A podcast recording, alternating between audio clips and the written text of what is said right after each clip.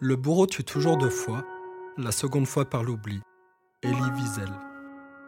Salut, moi c'est Olen et vous écoutez l'émission Capsule. La technologie nous permet d'accomplir des miracles, alors je voyage dans le temps et l'espace à la rencontre des personnages qui ont marqué notre histoire. Je les interroge sur leur vie, leurs époques et des sujets d'actualité.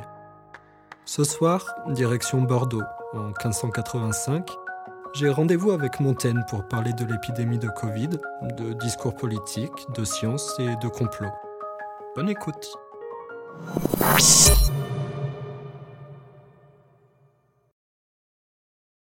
Michel de Montaigne, bonjour. Bonjour. Comment allez-vous? Où est-ce qu'on se trouve aujourd'hui?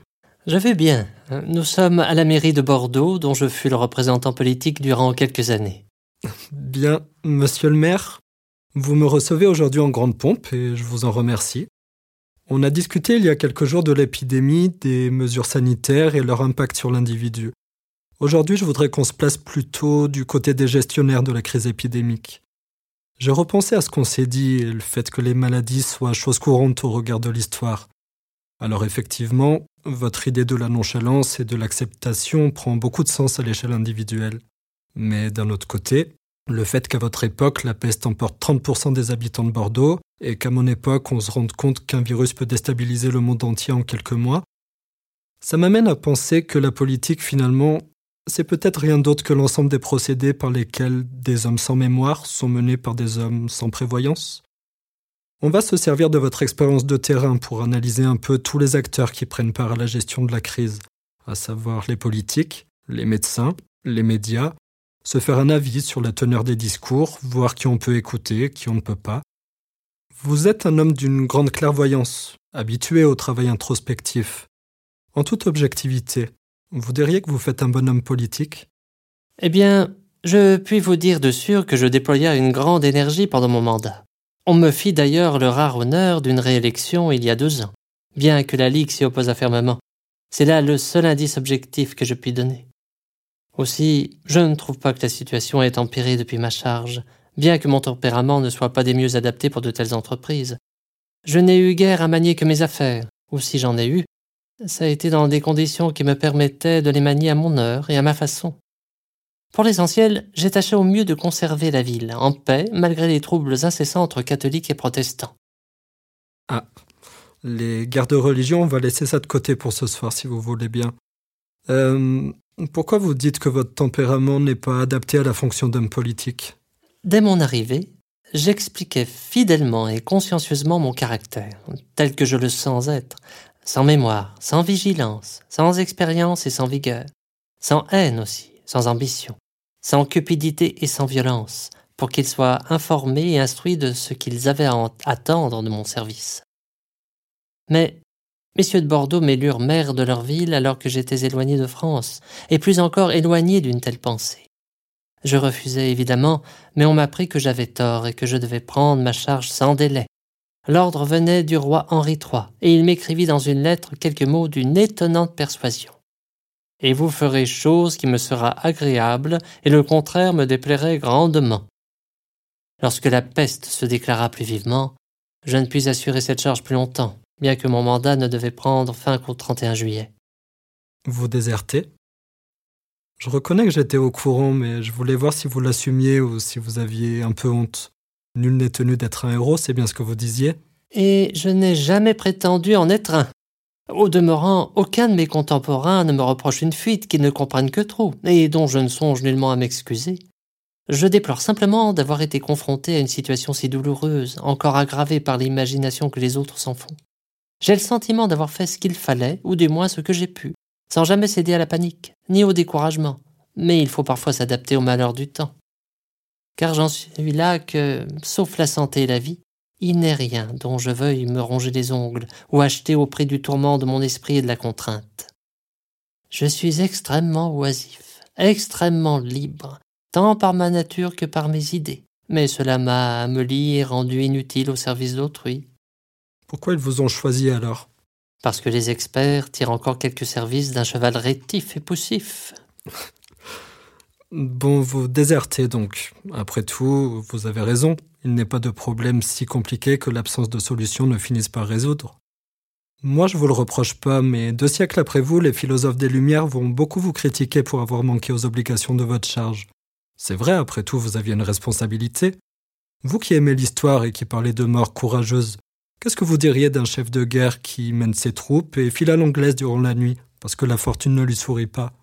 L'histoire fournit assez d'exemples de chefs de guerre sur la faim et dont leurs lieutenants ont achevé de grandes entreprises, ou bien d'autres encore, euh, desquels la présence à l'armée eût été plus nuisible qu'utile. Il faut qu'un empereur meure debout, disait l'empereur Vespasien, malade de la maladie dont il mourut.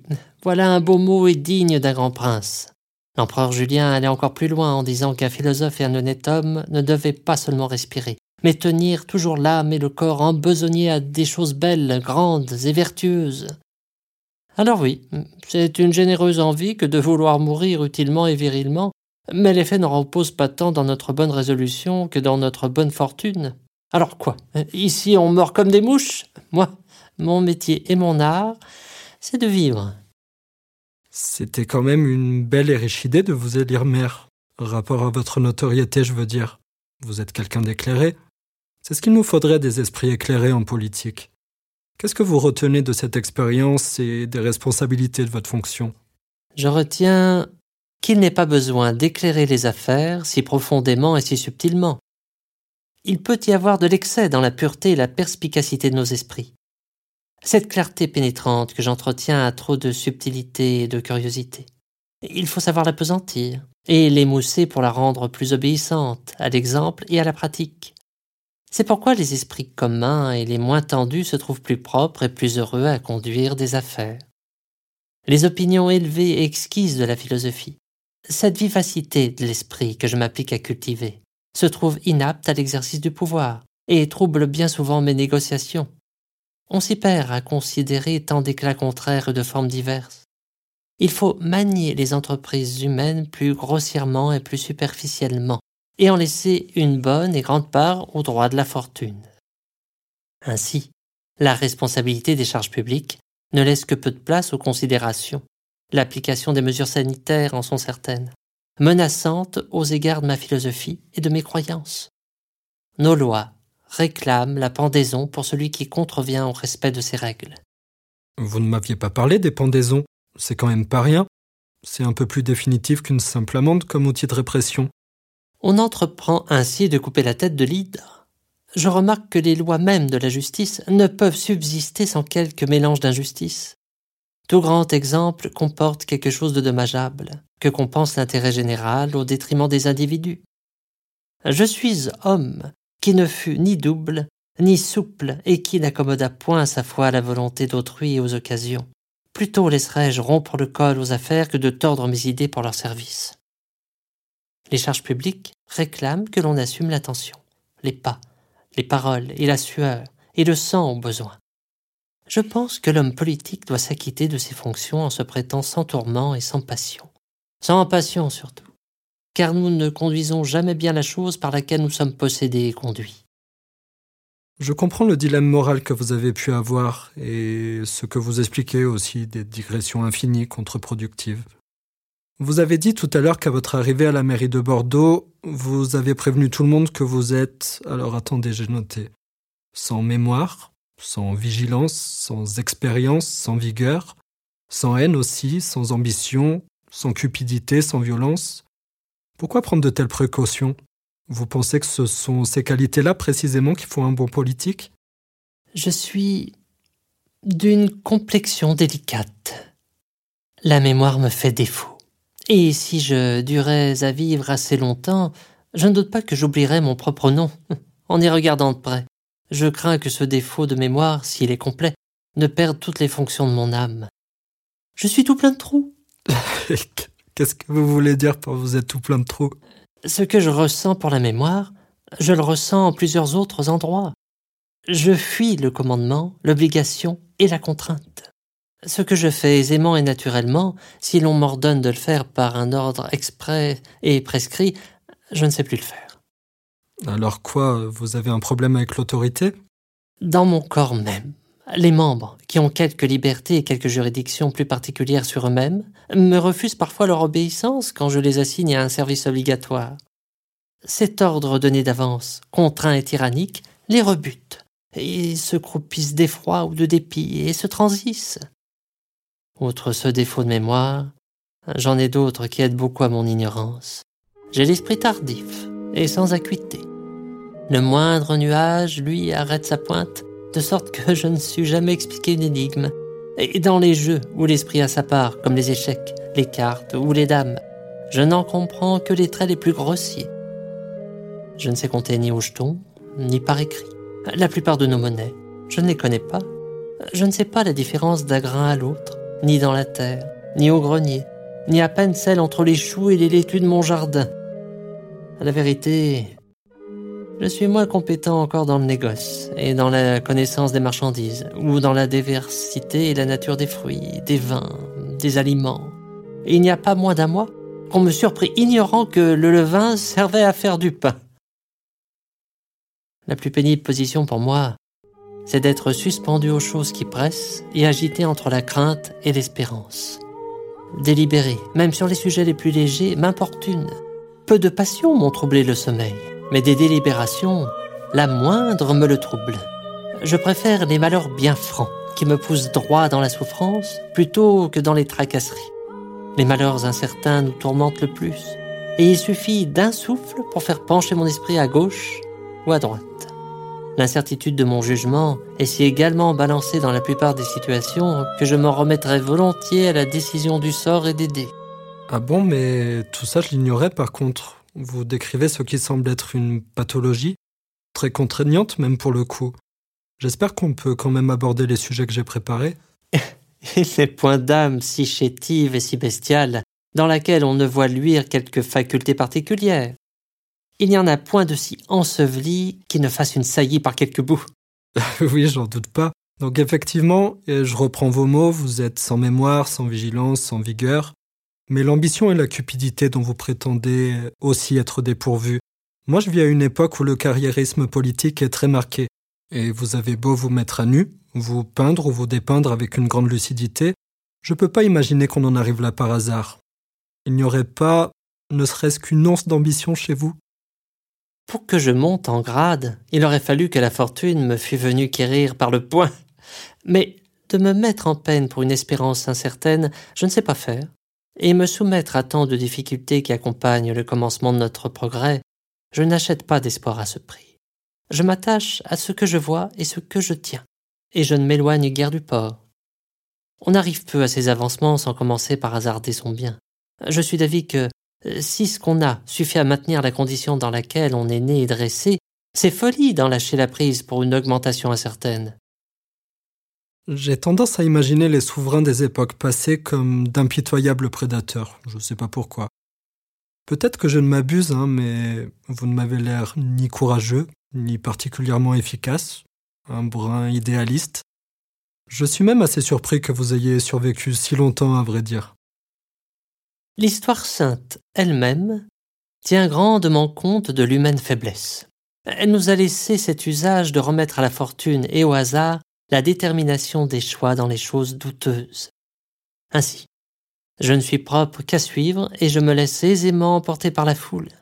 Je ne me fie pas assez à mes forces pour entreprendre de commander ou de guider. Je suis bien aise de trouver mes pas tracés par les autres. S'il faut courir le hasard d'un choix incertain, J'aime mieux que ce soit sous quelqu'un qui s'assure plus de ses opinions et les épouse plus que je ne fais des miennes. Et pour autant, je ne suis pas trop enclin à en changer, d'autant que j'aperçois dans les opinions contraires les mêmes faiblesses. L'habitude même de donner son assentiment me semble périlleuse et glissante. Dans les affaires politiques notamment, il y a un beau champ qui s'ouvre à l'oscillation et à la contestation. Dirigeons-nous vers les sujets politiques, vous avez raison. Des discours, des représentations, des négociations, vous avez bien dû en mener. Ça doit être une épreuve terrible pour vous. Des discours politiques? Je n'en ai pas les codes. Ce qu'on me veut proposer, il faut que ce soit par morceaux, car répondre à un propos où il y aurait plusieurs points différents, ce n'est pas en mon pouvoir. Et quand j'ai un propos de conséquence à tenir, s'il est de longue haleine, J'en suis réduit à cette vile et misérable nécessité d'apprendre par cœur, mot à mot, ce que j'ai à dire, Autrement, je n'aurais ni allure, ni assurance, si je devais craindre que ma mémoire vînt à me jouer un mauvais tour. Mais ce moyen ne m'est pas moins difficile. Pour apprendre trois vers, il me faut trois heures. Mais là, dans notre conversation, je veux dire, ça va. Tout est à sa place, il me semble, et vos propos sont cohérents. Ma mémoire me sert mieux à l'improviste. Mais plus je m'en défie, plus elle se trouble, et il faut que je la sollicite nonchalamment, car si je la presse, elle se sidère, et dès qu'elle a commencé à chanceler, plus je la sonde, plus elle s'empêtre et s'embarrasse. Je vois bien aussi que mon langage n'a rien de facile et fluide. Il est âpre, ayant ses dispositions libres et déréglées. Mais il me plaît ainsi, selon mon jugement et selon mon inclination. Je voulais qu'on se prête ensemble à une expérience de pensée, celle de vous imaginer dans le paysage médiatique de mon époque. Mais je crois que c'est vite vu en fait. Je doute pas qu'à votre époque aussi, les prises de parole en public, les représentations soient toutes finement élaborées et régies par quelques lois de rhétorique et d'éloquence. Mais à mon époque, j'ai le sentiment que le phénomène s'est professionnalisé. Vous devez être un expert en communication si vous espérez vous faire entendre. Vous devez soigner votre image avant tout, être capable de longs discours millimétrés, où chaque mot est soigneusement choisi pour optimiser votre impact, occuper l'espace, faire de grands effets de manche intelligemment théorisés. Qu'est-ce que vous pensez des stratégies de communication en tant que telles? Un savant personnage de notre temps dit que, dans nos almanachs, on l'on dit chaud pour dire froid et humide pour dire sec, on suppose toujours le contraire de ce qu'on prédit. Il assure que s'il devait parier sur ce qu'il adviendra de l'un ou de l'autre, il ne se soucierait pas du parti qu'il prendrait, sauf pour les choses où il ne peut entrer la moindre incertitude, comme de promettre à Noël des chaleurs extrêmes et à la Saint-Jean des rigueurs hivernales. J'en pense de même de ces discours politiques, dans quelque rôle qu'on vous mette. Vous avez aussi beau jeu que votre compagnon, pourvu que vous n'en veniez pas à choquer les principes les plus élémentaires et les plus évidents. À la vérité, il y a pour le moins autant de perfection à relever une chose vide qu'à en soutenir une grave. Tantôt, il faut manier superficiellement les choses, tantôt les approfondir. Je sais bien que la plupart des hommes se cantonnent à ce bas étage, faute de pouvoir concevoir les choses autrement que par leur première écorce. Dans les discours, de manière générale, il faut savoir tendre la corde à toutes sortes de tons, et le plus aigu, comme le mien, est celui qui intervient le moins souvent dans le jeu. Mais, outre que je suis fait ainsi, je n'ai pas l'esprit assez souple pour esquiver une demande soudaine, et pour y échapper par quelques détours, ni pour déguiser une vérité, ni assez de mémoire pour la retenir ainsi déguisée, ni encore assez d'assurance pour la soutenir. C'est pourquoi je m'abandonne à la naïveté et à toujours dire ce que je pense. Platon dit que le long ou le court ne donne pas de prix à la teneur du discours. Mais Messala, qui avait souvent à s'exprimer en public, se plaint dans Tacite des accoutrements étroits de son temps et de la façon dont les bancs affaiblissaient leur éloquence. Le mouvement et l'action animent les paroles, notamment chez ceux qui se remuent vivement et qui s'échauffent. Le port, le visage, la voix, la robe, la position peuvent donner quelque prix aux choses qui, d'elles-mêmes, n'en ont guère. Oui, je vois très bien, c'est justement ce que j'appelle le marketing politique.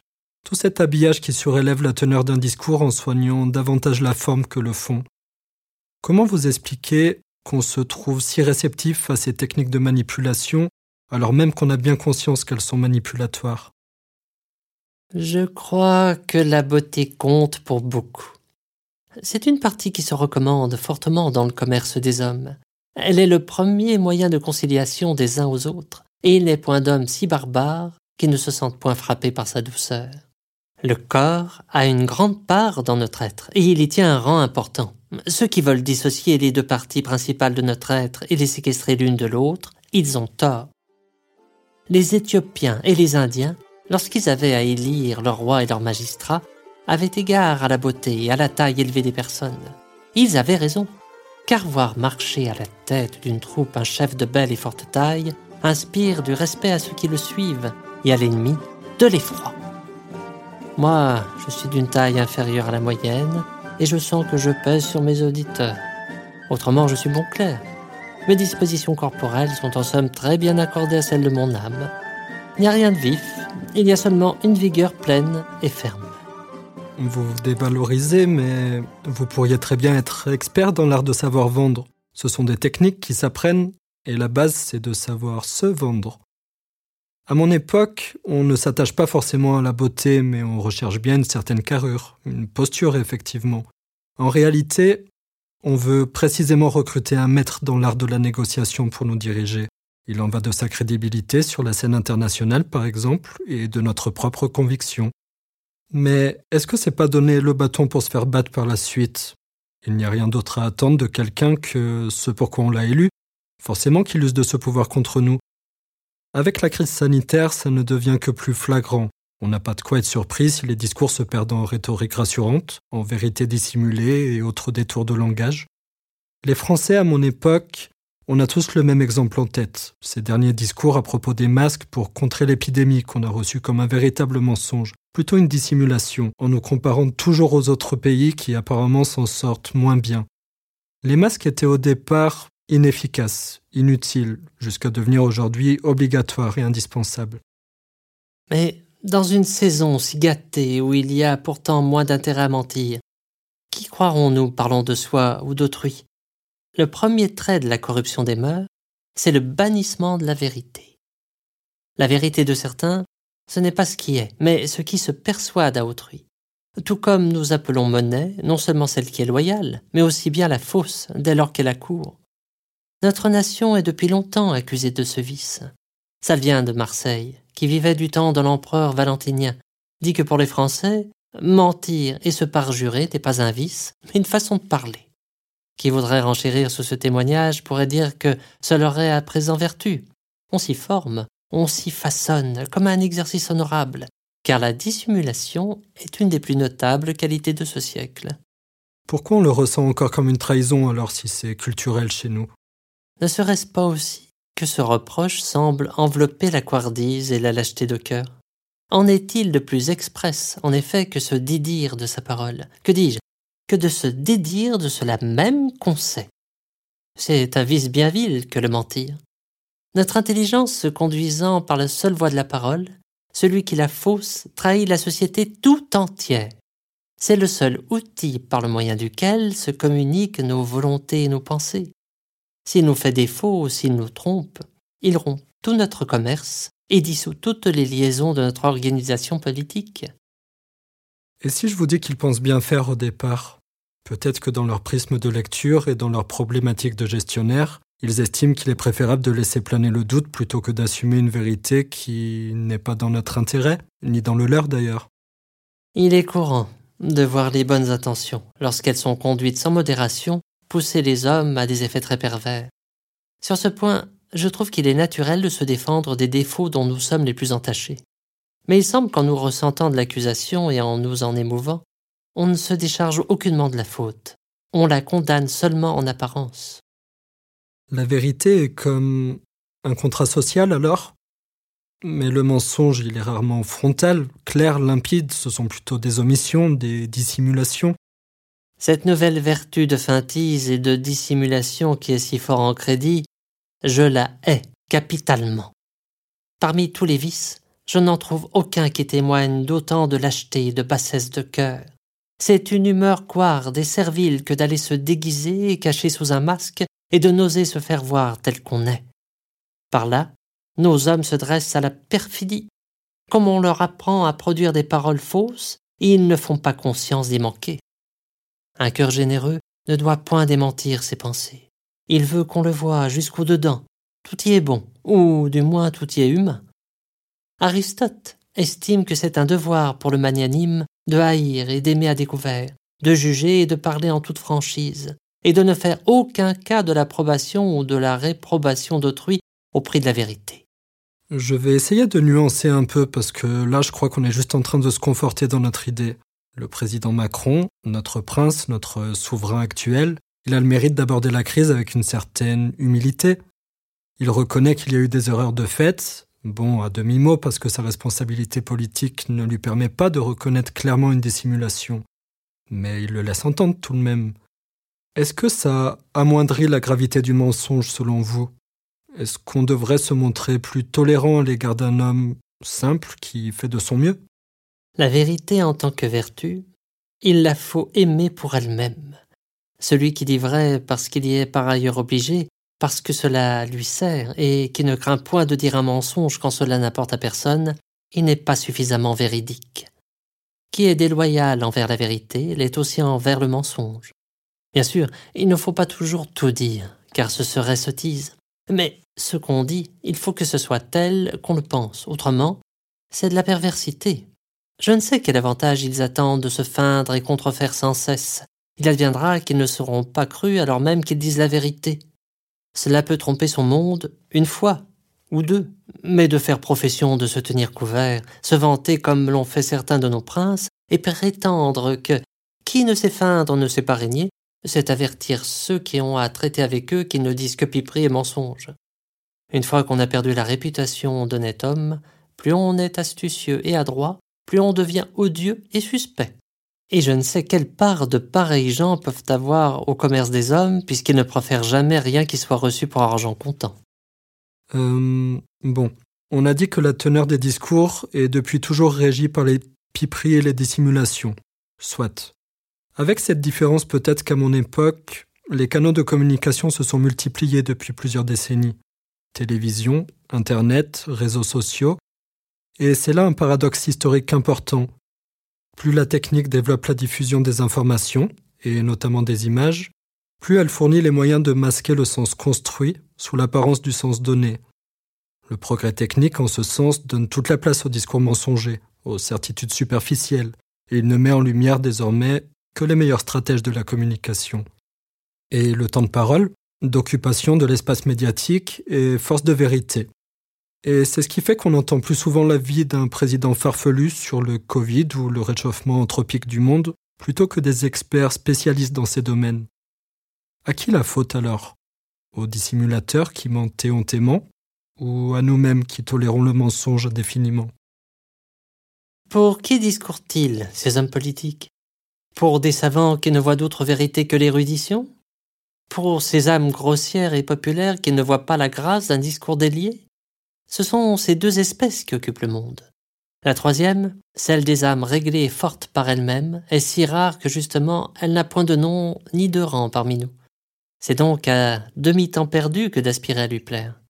Étienne de la Boétie, c'est un de vos contemporains. Qu'est-ce que vous pensez du discours de la servitude volontaire? Qu'est-ce que c'est la servitude volontaire? Oh, oh, Étienne fut mon ami le plus cher d'entre tous. Je l'ai accompagné dans la maladie et la mort, restant à son chevet jusqu'à son dernier souffle. Oh, c'était une âme pleine, et qui montrait un beau visage à tout point de vue. Il aurait produit de grands effets si la fortune l'avait permis ainsi, car il avait beaucoup ajouté à ce riche naturel par la science et l'étude. Mais son discours, c'est un texte radical qui explique que le pouvoir existe, parce que ceux sur lesquels il s'exprime y consentent. C'est à mon sens un pur exercice de rhétorique, écrit par un très jeune homme sans véritable souci de son contenu. Il sert à cette heure aux protestants comme un libellé de ralliement contre le pouvoir autoritaire du roi catholique. Je vois plutôt que c'est la seule bonne volonté des peuples qui peut seconder le prince dans ses affaires. Aussi, je ne puis comprendre que jamais il n'y eut d'époque, ni d'endroit où les princes ont eu lieu de donner une récompense plus certaine et plus grande à la bonté et à la justice. Aucune autre qualité ne peut attirer le bon vouloir du peuple aussi bien que celle-là, car ce sont elles qui leur sont les plus utiles, et il n'est rien d'aussi populaire que la bonté.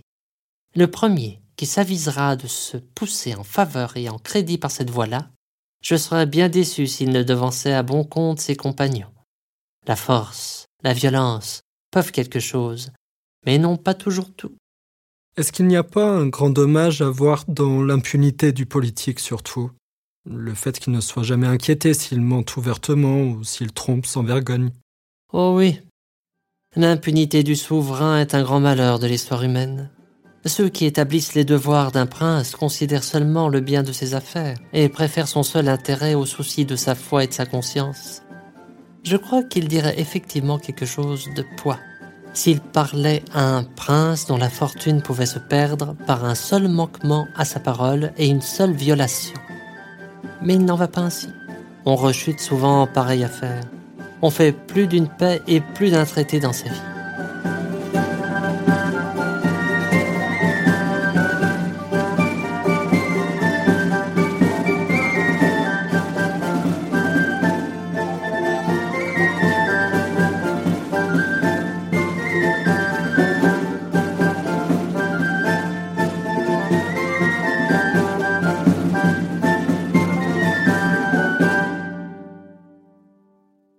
Reviendra tout à l'heure sur la politique, je voudrais aborder d'autres sujets. Notamment le fait que tous les regards soient tournés vers la médecine aujourd'hui. Quand on est malade, on pense médecin, c'est bien normal. Mais on s'aperçoit finalement que la médecine n'est qu'une croyance scientifique au même titre que les autres. Alors on observe, un peu ahuri mais tout de même plein d'espoir, le spectacle des avis divergents et des certitudes contraires en matière d'épidémie. Parlons un peu des sciences de manière générale pour introduire notre propos. Qu'est-ce que vous pensez de l'idée d'une science qui serait toute puissante? Les opinions des hommes sont reçues à la suite des croyances anciennes par autorité et à crédit, comme si c'était religion et loi. On reçoit comme un jargon secret ce qui en est communément cru, et on reçoit cette vérité avec tout son bâtiment et tout son attelage d'arguments, de preuves, comme un corps ferme et solide qu'on n'ébranle plus et qu'on ne juge plus. Au contraire même, chacun va plâtrant et confortant cette croyance reçue de tout ce que peut sa raison, qui est un outil souple et accommodable à toute figure. C'est ainsi que le monde se remplit de fadaises et de mensonges. Qu'est-ce qui fait qu'on ne les remet pas en doute, ces savoirs ou ces croyances? C'est que les idées communément reçues, on ne les essaie jamais, on n'en sonde pas le pied, où gisent le défaut et la faiblesse, on ne débat qu'à propos des branches. Le dieu de la science scolastique, c'est Aristote. C'est péché que de débattre de ses ordonnances, comme ce l'était de celle de Lycurgue Gasparte. Sa doctrine nous sert de loi magistrale, et qui d'aventure est aussi fausse qu'une autre. Je ne sais pas pourquoi je n'accepterai pas aussi volontiers les idées de Platon, les atomes d'Épicure, l'eau de Thalès ou les nombres et la symétrie de Pythagore. Toutes ces autres opinions prises dans cette confusion infinie d'avis et de sentences produit cette belle raison humaine par sa certitude et sa clairvoyance en tout ce dont elle se mêle. Le consentement et l'approbation que nous leur prêtons leur donne de quoi nous traîner à gauche et à droite et de nous faire pirouetter à leur gré. Qui est-ce que vous croyez, vous, par exemple? Vous avez des préférences ou des affinités particulières? Les écrits des anciens, je les dis bons écrits, pleins et solides, m'éprouvent et me remuent quasi où ils veulent. Celui que j'entends me semble toujours le plus ferme. Je trouve qu'ils ont raison chacun à son tour, quoiqu'ils se contredisent. Je m'applique à conserver l'indépendance de mon jugement, mais ce n'est pas chose aisée. Dans cette pratique et ce commerce de science, nous avons pris pour argent comptant que chaque expert doit être cru en son art. Le dialecticien se remet au grammairien pour la signification des mots, le rhétoricien emprunte au dialecticien les lieux des arguments, au musicien les mesures, à l'arithméticien les proportions, et au médecin les bons remèdes. C'est aussi une organisation humaine qui se révèle tout de même efficace. Je me sens capable de comprendre pas mal de choses, mais dans une certaine limite. Pour contrer la maladie et le virus du Covid, heureusement qu'il y a des spécialistes dans ce métier. Quiconque est cru sur ces présuppositions, il est notre maître et notre Dieu. Il ne peut y avoir de principe pour les hommes, si la divinité ne leur a pas révélé.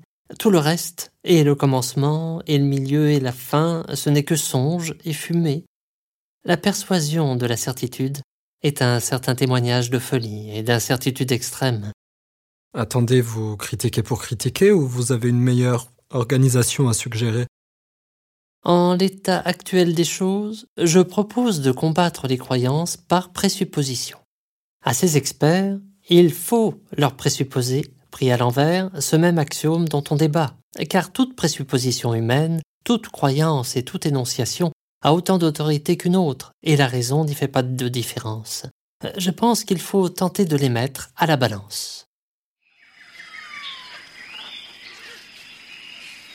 Imaginez que ces experts vous aient laissé à votre état naturel, dans une vie simple et tranquille, sans les préceptes d'Aristote, ni la connaissance du mot physique.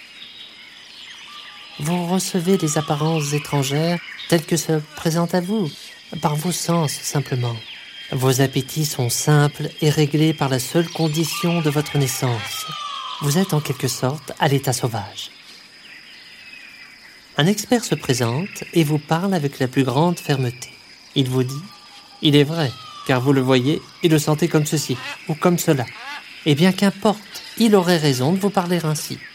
Vous ne disposiez jusque-là d'aucun présupposé scientifique, alors celui qu'on vous donne satisfait très bien votre raison.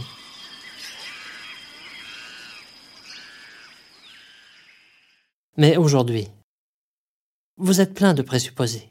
Ce sont ces mêmes experts qui vous ont appris à vous rendre juge du monde par transmission. C'est d'eux que vous tenez même cette fantaisie que la raison humaine est contrôleuse générale de tout ce qui est, au dehors et au dedans de la voûte céleste. Désormais, il ne faut pas qu'ils vous disent il est vrai, car vous le voyez et le sentez ainsi. Il faut qu'ils vous disent si ce que vous pensez sentir, vous le sentez effectivement. Et si vous le sentez, qu'ils vous disent pourquoi vous le sentez, et comment, et quoi, qu'ils vous disent le nom, l'origine, les tenants et les aboutissants de votre ressenti, les propriétés de ce qui agit et de ce qui pâtit. Parlons concrètement alors. L'épidémie de peste dévaste Bordeaux. Il y a un médecin qui frappe à la porte de votre bureau. Disons qu'il s'appelle au hasard Dr Raoult. Il vous dit qu'il a un médicament dont l'efficacité est prouvée qui s'appelle la chloroquine. Vous le prenez ou vous le prenez pas? Eh bien, de soumettre à ma vie à l'épreuve de sa nouvelle expérience, je trouve que ce ne serait pas d'une grande sagesse. Il ne faut pas croire chacun, dit le précepte, parce que chacun peut dire toute chose. Un homme qui professe ces nouveautés et ces réformes de la physique me disait, il n'y a pas longtemps, que tous les anciens s'étaient notoirement mépris sur la nature et les mouvements des vents. Euh, comment donc, lui dis-je, ceux qui naviguaient sous les lois de Théophraste allaient-ils en Occident quand ils faisaient cap au Levant? Allait-il à côté ou à reculons? Ce n'est que par une heureuse fortune, me répondit-il, toujours est-il qu'il se méprenait. Je lui répliquai alors que j'aimais mieux suivre les faits que la raison. Or, ce sont deux choses qui se choquent souvent. Et l'on m'a dit que dans la géométrie, qui pense avoir gagné le plus haut point de certitude parmi les sciences, il se trouve parfois des démonstrations irréfutables qui renversent la vérité de l'expérience. Attendez, raisonnez quand même aussi en tant que maire de Bordeaux. Vous ne voulez pas prendre le risque, d'accord, mais vos concitoyens qui meurent et qui s'inquiètent. Alors ce même docteur, il s'agite vivement et se veut rassurant. Il vous dit que c'est LE médicament des épidémies. Un peu de jargon, il modifie l'acidité des sacs qui, à l'intérieur des cellules, permettent la digestion des microbes. Toutes les batteries de tests ont été passées avec succès. Il marche in vitro, il coûte pas cher. C'est un médicament ancien, donc on connaît parfaitement sa cinétique, sa toxicité. Qu'est-ce que vous en dites maintenant? D'après vous, pourquoi les médecins tâchent toujours de gagner la croyance de leurs patients avec tant de fausses promesses de sa guérison, si ce n'est afin que l'effet de l'imagination supplée à l'imposture de leur décoction? Ils savent pourtant qu'un des maîtres de ce métier leur a laissé par écrit qu'il s'est trouvé des hommes à qui la seule vue de la médecine faisait l'opération. J'ai connu longtemps un marchand à Toulouse, maladif et sujet à la pierre, qui avait souvent besoin de clistères. Il se les faisait ordonner par les médecins au gré de la survenue de son mal. Une fois qu'on les lui avait apportés, rien n'était omis des formes accoutumées, sauf qu'on ne lui faisait jamais l'injection. Une fois le patient installé comme s'il avait véritablement pris le clister, il en ressentait le même effet que ceux qui les prennent. Mais tout ceci peut se rapporter à l'étroite couture de l'esprit et du corps, qui s'entrecommuniquent leur fortune. L'Antiquité tient aussi de certaines femmes en City qu'animées et courroucées contre quelqu'un, elles le tuaient du seul regard. Ce sont pour moi de mauvais garants que les médecins et les magiciens. Oui, c'est ce qu'on appelle l'effet placebo, mais il est entendu dans la méthode scientifique qu'on sait se départir de ce genre de phénomène. En fait, je peux pas trop vous laisser dire ça que les médecins sont des magiciens ou des charlatans. Enfin, à votre époque peut-être, et encore j'en doute, je vous trouve pas très nuancé sur ce sujet malheureusement. La médecine aujourd'hui est remise en cause. Ce qu'on pensait être des connaissances, des méthodes, il s'avère que ce peut être aussi bien des croyances ou des rites. Qu'il y ait une mise en perspective de cette science ou de cet art, ce ne peut être que bénéfique, pour sa résilience, sa capacité d'introspection, peut-être en finir avec ce jargon élitiste et incompréhensible, faire preuve d'une meilleure pédagogie à l'avenir. Mais la défiance et la méfiance à l'égard de la médecine, ça ne fait qu'alimenter les craintes et les appréhensions qui vous sont pourtant si insoutenables d'habitude. Où est-ce que vous accourez quand vous souffrez de vos coliques ou que vous tombez malade? Vouloir comprendre, c'est normal, et il faut le faire. Mais vous qui êtes si fin observateur, non seulement du monde, mais aussi de vos propres lacunes, vous n'avez pas le sentiment d'être dépassé simplement par ces compétences dont vous ne disposez pas? Maintenant, tout le monde s'improvise expert en épidémie. Est-ce que c'est vraiment légitime de votre part de vous prononcer si fermement sur des sujets comme celui-ci? Entre les diverses leçons que présentent souvent les textes des historiens, je commence par me servir de celle qui est la plus rare et la plus mémorable. Advenue ou non advenue, à Rome ou à Paris, à Jean ou à Pierre, il y a des auteurs dont la fin est de parler des événements. La mienne, si je savais y parvenir, serait de parler de ce qui peut advenir. Il est bien légitimement permis aux écoles d'inventer des comparaisons quand elles n'en ont point. Je n'en fais pas ainsi pour autant, et je surpasse de ce côté-là toutefois historienne. Sur ce propos, j'en viens à me demander s'il peut assez bien convenir à un théologien, à un philosophe, et à tous ces gens d'une conscience et d'une prudence exquise et si exacte d'écrire l'histoire. Comment peuvent-ils engager leur foi sur une foi populaire? Comment répondre des pensées de personnes inconnues et donner pour argent comptant leurs conjectures, alors que d'actions qui se passent sous leur nez, ils refuseraient de témoigner sous serment devant un juge. Voyez-vous, on peut bien se conter des histoires et prétendre qu'il en est ainsi ou ainsi. Il n'en sera jamais si dangereux que seul serait dans une drogue médicinale. Vous voulez dire qu'en médecine, on a peut-être moins le droit à l'erreur que dans n'importe quelle autre science? C'est assez vrai.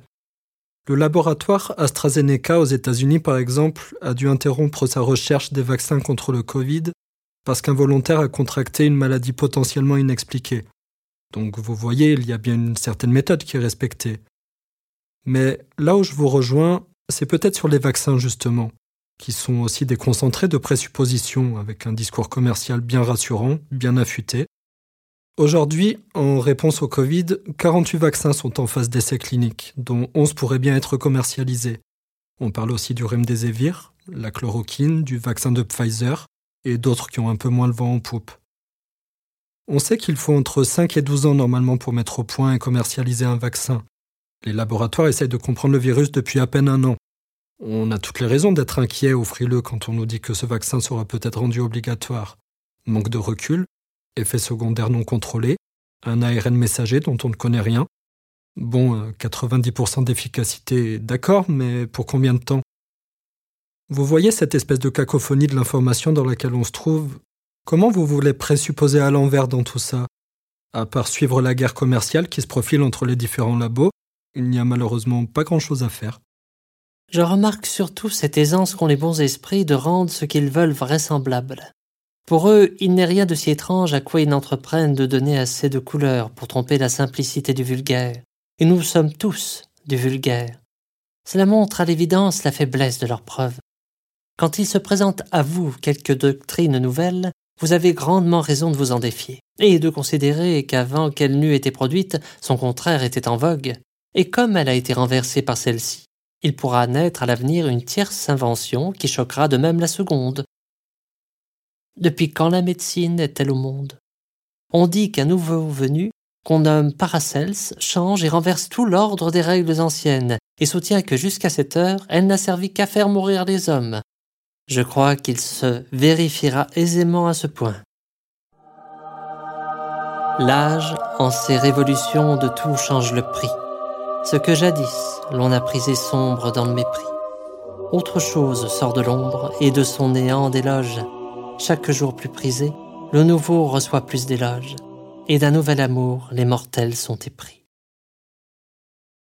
L'esprit critique encore et toujours donc. Je voudrais qu'on aborde un sujet dont on parle beaucoup dernièrement à mon époque, ce sont les complotistes, leurs théories loufoques. On les présente toujours comme étant dépourvus d'esprit critique, justement, ils sont piégés dans une confusion infinie d'opinions et de réalités alternatives.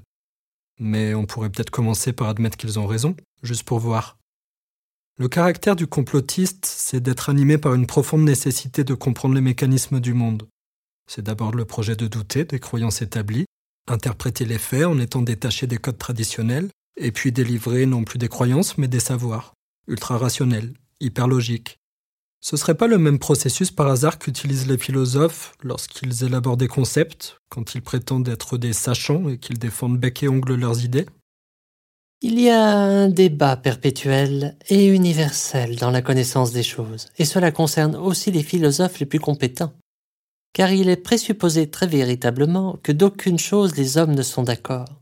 Diriez-vous par exemple que le ciel se trouve au-dessus de nos têtes Car ceux qui doutent de tout doutent aussi de cela? Ils rient que nous puissions comprendre quoi que ce soit, et disent que nous n'avons pas compris que le ciel soit sur notre tête. Chacun ressent en soi le trouble et l'incertitude de son jugement. Mais dans ce cas-là, il est pourtant aisé à voir qu'il a son assiette bien mal assurée. Vous êtes d'accord pour dire qu'il y a des croyances plus infondées que d'autres alors? Bien sûr. Et pourtant, combien jugeons-nous diversement des choses? Combien de fois changeons-nous de fantaisie? Ce que je tiens aujourd'hui et ce que je crois je le tiens et je le crois de toute ma croyance. Tous mes outils et tous mes ressorts empoignent cette opinion et m'en répondent sur tout ce qu'ils peuvent. Ce que je crois, je ne saurais embrasser aucune vérité ni conserver avec plus d'assurance une autre que celle-ci. J'y suis tout entier, j'y suis vraiment. Mais ne m'est-il pas advenu, non pas une fois, mais cent, mais mille, et tous les jours d'avoir embrassé quelque chose d'autre, avec ces mêmes instruments, dans ces mêmes conditions, et que depuis j'ai jugé fausse. Toutefois que la fortune ne fasse que vider et remplir sans cesse notre croyance comme un vase d'opinions toujours autres, c'est toujours la présente et la dernière qui est la certaine et l'infaillible. Pour celle-ci, il faut abandonner les biens, l'honneur, la vie, et le salut, et tout. Toute découverte aussitôt ravit tous les suffrages, et du goût d'autrefois détourne les usages. Comment on se rend compte qu'on est dans l'erreur et que notre jugement nous trouble? Je pense que l'homme a par nature tendance à se fourvoyer. Arpaste, la femme de Sénèque, a subitement perdu la vue. Elle ne se sent point aveugle et presse toujours son gouverneur de la conduire parce qu'elle dit que la maison est devenue obscure. Ce dont nous rions chez elle, cher ami, je te prie de croire qu'il en advient autant à chacun de nous. Nul ne connaît qu'il est avare, nul envieux. Voyez-vous, encore les aveugles demandent un guide. Nous, nous nous fourvoyons de nous-mêmes. Je ne suis pas ambitieux, disons-nous, mais nous ne pouvons vivre autrement. Je ne suis pas dépensier, mais la ville requiert une grande dépense. Ce n'est pas ma faute, c'est la faute de ceci ou de cela. Ne cherchons pas hors de nous notre mal, il est chez nous planté dans nos entrailles. Et le fait même que nous ne sentions pas que nous, sommes malades nous rend la guérison plus difficile. Dans la confrontation des idées avec autrui, il y a chez les complotistes comme un manque évident d'humilité justement. Eux, ils font partie des sachants, et ils se complaisent dans une sorte de plaisir factice, fort de leur pénétrante compréhension des mécanismes cachés. Comment vous analysez ça? Nous reconnaissons aisément chez les autres l'avantage du courage, de la force corporelle, de l'expérience, de l'adresse, de la beauté, mais l'avantage du jugement, nous ne le cédons à personne. Et les raisons qui, chez autrui, partent du simple bon sens naturel, il nous semble qu'il nous aurait suffi de regarder de ce côté-là pour que nous les ayons trouvées nous-mêmes. La science, le style et telles autres qualités que nous voyons dans les ouvrages des autres nous jugeons bien facilement si elles surpassent les nôtres ou non. Mais les idées, les raisonnements, chacun pense qu'il était en lui d'en être père tout pareillement. Qui a jamais cru manquer de bon sens Ce serait une proposition qui impliquerait en soi de la contradiction. C'est une maladie qui n'est jamais où elle se voit. Elle est tenace et forte, assurément. Mais pourtant, le premier rayon de la vue du patient la perce et la dissipe, comme le regard du soleil le fait d'un brouillard opaque. Qu'est-ce que c'est alors ça? C'est de l'ego? Je dirais que nous sommes tous coupables de ce vice de, de la présomption, plutôt. On dit communément que le plus juste partage que nature nous ait fait de ses grâces, c'est celui du bon sens, car il n'en est aucun qui ne se contente de ce qu'elle lui en a distribué. N'est-ce pas raison? Je pense avoir des opinions bonnes et saines, mais qui n'en croit autant des siennes? Qui verrait au-delà, il verrait au-delà de sa vue. En fait, les complotistes tels que je les ressens, ils sont plongés dans un monde obscur, un peu paranoïaque, avec une très forte propension à voir le mal partout. Mais quand on les écoute, c'est finalement assez facile de trouver le point de rupture dans leur logique, celui qui produit la confusion exagérée de leur discours. Ce n'est pas merveille s'ils se démentent, eux qui sont si aisés à incliner et à tordre sur l'effet de bien légers événements. Il est certain que notre appréhension, notre jugement et les facultés de notre âme en général souffrent selon les mouvements et les altérations du corps, lesquelles altérations sont continuelles? N'avons-nous pas l'esprit plus éveillé la mémoire plus prompte, le raisonnement plus vif quand nous sommes en bonne santé que lorsque nous sommes malades?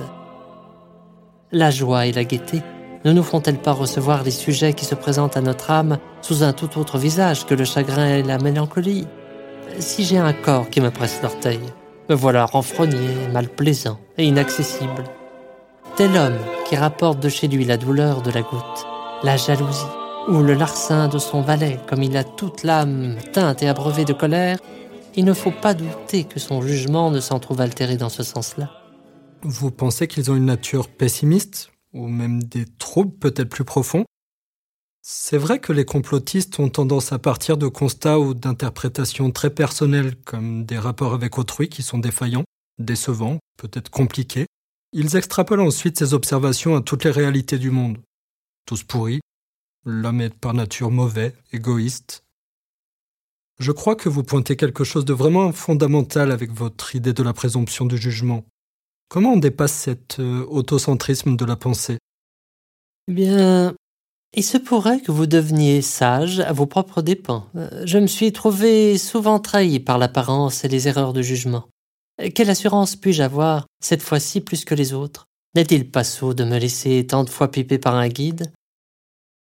C'est un sujet sur lequel j'exerce mon jugement autant que sur nul autre, parce que cette présomption consiste à n'estimer point assez autrui. Chacun regarde devant soi. Moi, je regarde en moi. Je n'ai affaire qu'à moi. Je me considère sans cesse. Je me contrôle. Je me goûte. Les autres vont toujours ailleurs. S'ils y pensent bien, ils vont toujours plus avant. Mais nul ne tâche à descendre en soi-même.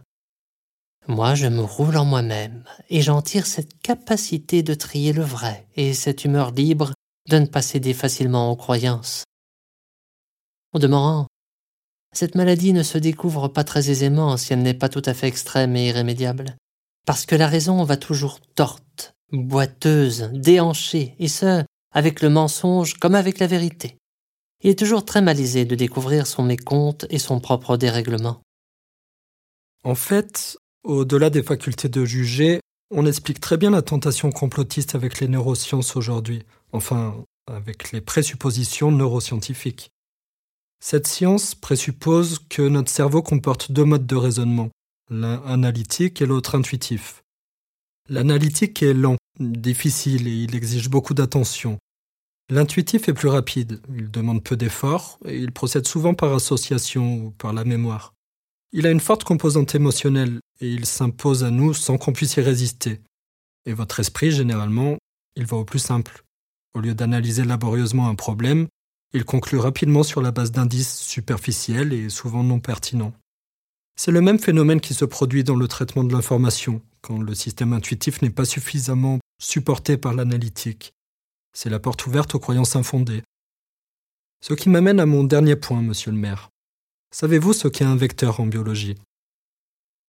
Un vecteur, c'est un organisme qui répand une infection virale, comme les puces qui sont à l'origine de la propagation de la peste, ou les chauves-souris pour le Covid. Et pour les théories complotistes en rapport avec l'épidémie, ce sont essentiellement les fake news. Ce sont comme des faits alternatifs, des histoires douteuses, difficilement vérifiables, mais quasiment toujours appuyées par un expert qu'on a trouvé ci ou là. Je vous en parle parce que vous êtes cité comme caution intellectuelle et historique à la fin du fameux documentaire Hold Up. C'est un peu ce qui m'a décidé à venir vous rencontrer d'ailleurs. Faire le point. Ce documentaire en soi n'a pas grand intérêt parce qu'il est trop fortement orienté, bien qu'il soulève quelques questions intéressantes. Il ne présuppose pas à l'envers comme il le faudrait, et il s'adresse directement à nos raisonnements intuitifs. Je sais que vous l'avez pas vu et c'est difficile d'en parler comme ça, mais qu'est-ce que ça vous inspire? Hold up, les fake news. Quoi qu'on nous prêche, quoi que nous apprenions, il faudrait toujours se souvenir que c'est l'homme qui donne et l'homme qui reçoit. C'est une main mortelle qui nous le présente, c'est une main mortelle qui l'accepte. Les choses qui nous viennent du ciel ont seul droit et autorité de persuasion. Seules elles portent la marque de la vérité. Et cette vérité aussi ne la voyons-nous pas de nos yeux, ni ne la recevons par nos moyens. Cette sainte et grande image ne pourrait pas loger en un si chétif domicile. Au moins notre condition fautive devrait nous faire nous comporter plus modérément et avec plus de retenue dans nos changements. Il faut se souvenir que, quoi que nous recevions dans notre entendement, nous recevons souvent des choses fausses, et que c'est par le moyen de ces mêmes outils qui se démentent et qui se trompent souvent. En fait, la difficulté, c'est que les fake news, il y en a partout et tout le temps. Une information peut être composée à 20, 30, 50, 80% de fake news. Si bien qu'aujourd'hui, la vérité n'est plus qu'une information comme une autre. Course à l'audience, souci de rentabilité, concurrence acharnée, la culpabilité des médias qui produisent ces contenus est plutôt évidente. La plupart participent soit par contrainte, soit par malin plaisir au règne de l'instantanéité, la prise d'assaut des émotions du public, la profusion de discours simplificateurs. Mais je crois pas qu'il faille placer les journalistes au cœur ou à l'origine du problème. Au même titre que les politiques ou les scientifiques dont on a parlé, ils ne font que s'engouffrer dans des croyances que leurs intentions et leurs présomptions ne remettent que rarement en cause. En cela, ils sont coupables par contre, pour la grande majorité. Maintenant qu'on a vu à peu près le paysage médiatique complet de mon époque sur le sujet du Covid, comment conclure? On a parlé pour chacun de la teneur et de la pauvreté de leur discours. On a vu que les certitudes généralement ne reposent que sur des songes et de la fumée. Quel lien vous faites dans votre esprit tout plein de trous pour rendre intelligible tout ça? Est-ce qu'il y a quelque chose à comprendre au moins ou à retirer? Il y en a plusieurs en mon temps qui discourent de la même façon que vous le faites, de peur que ces humeurs piquantes qui dominent notre corps, si on ne les écoule ailleurs, maintiennent notre fièvre toujours en force et apportent notre ruine entière. Je reconnais qu'on est plus excusable à soigner la santé de l'âme qu'à soigner celle du corps. Mais pourquoi vouloir toujours avoir une idée d'avance? Je crois que l'histoire humaine est en devenir et en branle continuelle. Comment mieux dire alors que les discours ne sont pas tout, ni même l'essentiel? Non. Certes, que les idées soient inutiles, ni qu'on puisse s'en passer. Mais il est tellement plus intéressant de découvrir celles qui surgissent au jour le jour, au hasard d'une lecture ou d'une discussion, de les suivre un temps, de les tester, de les essayer. Nul n'est besoin pour cela de prétendues certitudes ou de grandes espérances.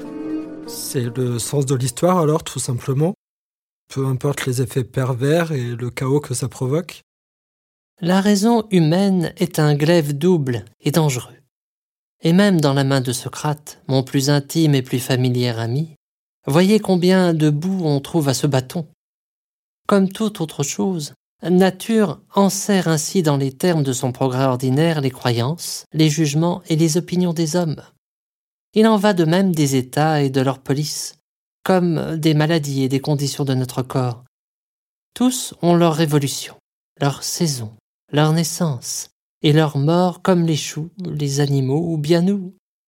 Hier, vous étiez sujet à des humeurs inutiles ou bien nuisibles qui alourdissent votre corps. Aujourd'hui, vous jouissez d'humeurs plus bénéfiques, mais celles-ci aussi les médecins les craignent. De peur que notre nature, n'ayant plus ou monter pour s'améliorer, ne se recule en arrière en désordre et trop subitement. C'est pourquoi ils prescrivent aux athlètes des purgations et des saignées afin de soutirer cette abondance de santé. Et demain, vous, votre gouvernement, vos journalistes, ou bien n'importe quelle science, serez à nouveau sujet aux humeurs pernicieuses, qui est la cause ordinaire des maladies. De là est venue cette ancienne opinion des philosophes qui situait le souverain bien dans la reconnaissance de la faiblesse de notre jugement. Ben, vous prenez un retour à des choses plus simples alors? Je prône l'humilité et l'obéissance, qui requièrent une âme vide, docile et présumant peu de soi. Les chrétiens en particulier savent combien la curiosité est un mal naturel et originel chez l'homme. Le soin de s'augmenter en sagesse et en science, ce fut la première ruine du genre humain, c'est la voie par où il s'est précipité dans la damnation éternelle. Et quand bien même la science ferait en effet ce qu'ils disent, à savoir émousser et rabattre l'aigreur des infortunes qui nous poursuivent, que fait-elle d'autre que ce que fait beaucoup plus simplement l'ignorance? Le philosophe Piron, courant en mer le hasard d'une grande tourmente, ne présentait à ceux qui étaient avec lui d'autres exemples à imiter que la sécurité d'un porcelet qui voyageait avec eux et regardait cette tempête sans effroi. Le sage ignore l'espoir et la crainte, c'est ça? La simplicité nous achemine jusqu'à ce point de n'avoir point de mal. Elle nous achemine à un état très heureux pour notre condition. Il ne la faut pourtant point imaginer si plombée qu'elle soit sans sentiment du tout. Le mal est pour l'homme un bien à son tour. Ni la douleur ne lui est toujours à fuir, ni la volupté toujours à suivre. C'est un très grand avantage en l'honneur de l'ignorance que la science même nous rejette entre ses bras quand elle se trouve impuissante à nous roidir contre le poids des malheurs. Elle est contrainte de nous lâcher la bride, de nous permettre de courir nous réfugier dans ce giron de l'ignorance et elle nous met à l'abri des coups et des injures de la fortune. L'ignorance est un remède sans force à nos malheurs. Elle permet d'ajouter de l'ordre et de la constance à un état de vie qui se maintient difficilement en plaisir et en tranquillité. Je pense à Lika. Celui-ci qui avait au demeurant des mœurs bien réglées, qui vivait doucement et paisiblement en famille. Il se préservait très bien des choses nuisibles, et il s'était par quelque aliénation du sens, imprimé dans la cervelle une rêverie. C'est qu'il pensait être perpétuellement au théâtre et à y voir des passe-temps, des spectacles et les plus belles comédies du monde. Une fois qu'il fut guéri par les médecins de cette humeur pécante, c'est à peine s'il ne les mit pas en procès pour les rétablir dans la douceur de ses imaginations. oui, l'idée est sympathique, mais je vous trouve exactement dans la même forme réactionnaire, passive, démissionnaire et dépourvue d'effets concrets que le sont les complotistes. Je comprends pas cette ode à l'ignorance que vous nous faites alors qu'on a parlé pendant une heure d'esprit critique, de jugement et de réflexion.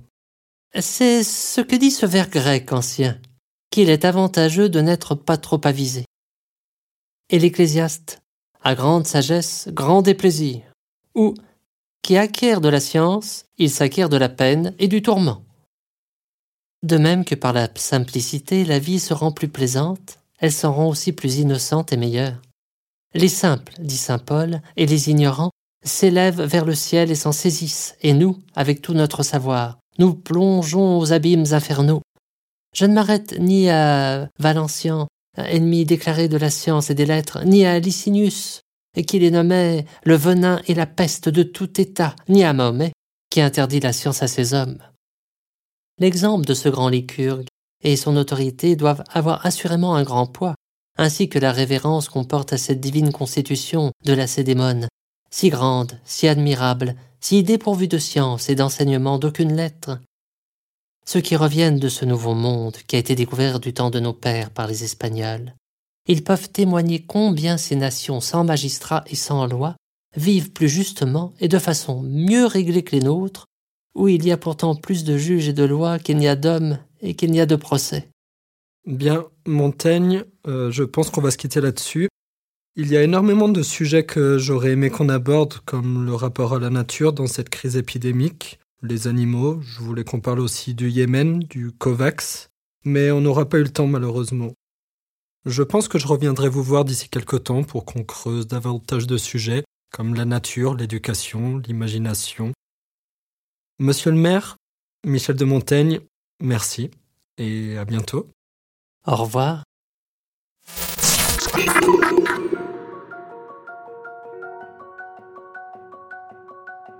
L'émission est finie pour aujourd'hui. J'espère que ça vous a plu et que ça nourrit votre réflexion. La vérité, la présomption, l'ignorance comme vertu. Que pensez-vous de la philosophie de Montaigne? Est-ce que vous saviez qu'il était tout plein de trous? Je vous mets des sources et des ressources en description si vous voulez aller plus loin. N'oubliez pas de mettre une note à cette capsule, de préférence 5 étoiles. Commentez et partagez, c'est ce qui m'aide le plus à continuer et gagner en visibilité. Une cagnotte est désormais en ligne sur Tipeee si vous voulez soutenir le projet ou participer au chapeau. Quant à moi, je continue mon tour d'horizon de l'espace-temps et je reviens au plus vite avec de nouvelles histoires à raconter.